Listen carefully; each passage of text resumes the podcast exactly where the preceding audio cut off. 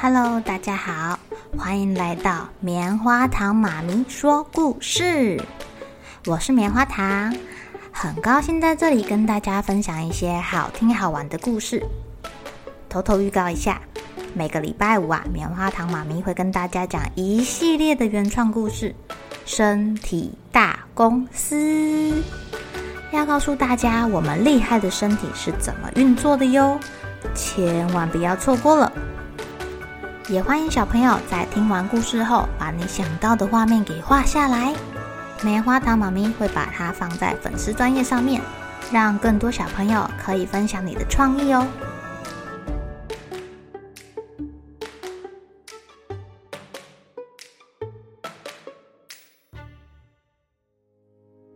Hello，亲爱的小朋友，今天过得怎么样呢？明天就是中秋节啦，你们要去哪里玩，或者是要去哪边烤肉呢？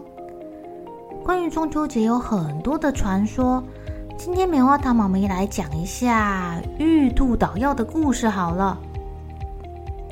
中秋节的时候，抬头看着天上皎洁的月亮，我们常会听人家说，月亮上住着一只兔子，每天都在辛勤的捣药。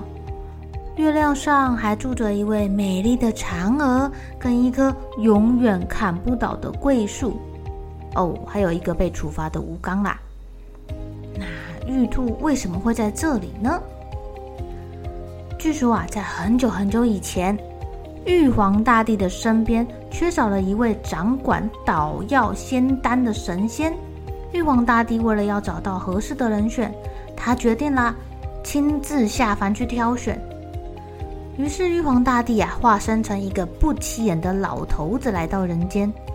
他挨家挨户的祈祷，说自己有好几天没吃饭了，可不可以分给自己一点吃的？但当时旱灾严重，根本就没有什么食物可以分给这个玉皇大帝假扮的老头儿，所以玉皇大帝很失望的离开那个村庄了。后来玉皇大帝来到了森林，当时的森林有三只动物，一只狐狸，一只猴子。一只兔子，玉皇大帝说自己好久没有吃东西了，问这三只小动物可不可以给一点食物吃。他们三个听了，马上说好，然后各自去找食物了。玉皇大帝等啊等，等啊等，等到了晚上，狐狸、兔子还有猴子回到玉皇大帝的身边，但因为旱灾已久。连森林也没什么食物可以吃。兔子看到这个老人如此的饥饿，感到非常不忍心，于是他就跳进火中，对老人说：“等我熟了，你就把我给吃掉吧。”哎，但兔子并没有感到烈火灼烧的痛苦，反而落到了一双又大又温暖的手里。玉皇大帝开心的对兔子说。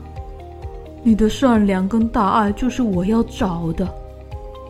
于是兔子就被带回了天庭，被赐予一身晶莹剔透的白毛，看起来闪闪发光，并且赐住广寒宫，就在月亮上面哦。他每天都可以陪着嫦娥娘娘捣药，看管仙丹。从此啊，这只兔子就被人家叫成玉兔，或者是月兔喽。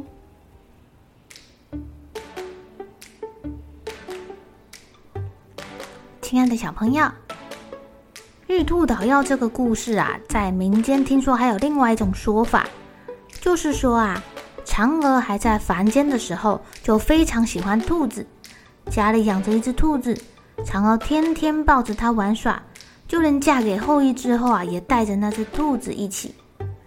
后来嫦娥吃了仙丹，升天成仙的时候，她也不忘带上她的兔子。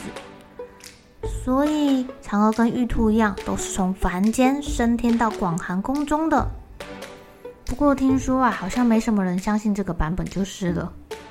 还有另外一个更神奇的版本，就是听说这只玉兔是后羿变成的。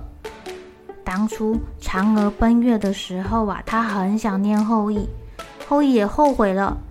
他为了跟嫦娥在一起，求求仙人帮忙他，哦，化成嫦娥最喜欢的小动物，就是兔子，上了天宫，日夜陪伴嫦娥。但是后羿不能暴露自己的身份，所以嫦娥始终都不知道玉兔就是他朝思暮想的后羿啦。小朋友，你喜欢哪一个版本的故事呢？明天不妨抬头看看，我们又大又皎洁的月亮里面有没有住着嫦娥、兔子、树，还有吴刚喽。好了，小朋友该睡觉啦，一起来期待明天会发生的好事情吧。喜欢听故事的小朋友，别忘记订阅棉花糖妈咪说故事的频道。如果有什么想要跟棉花糖说的悄悄话，也欢迎留言或是写信给我哦。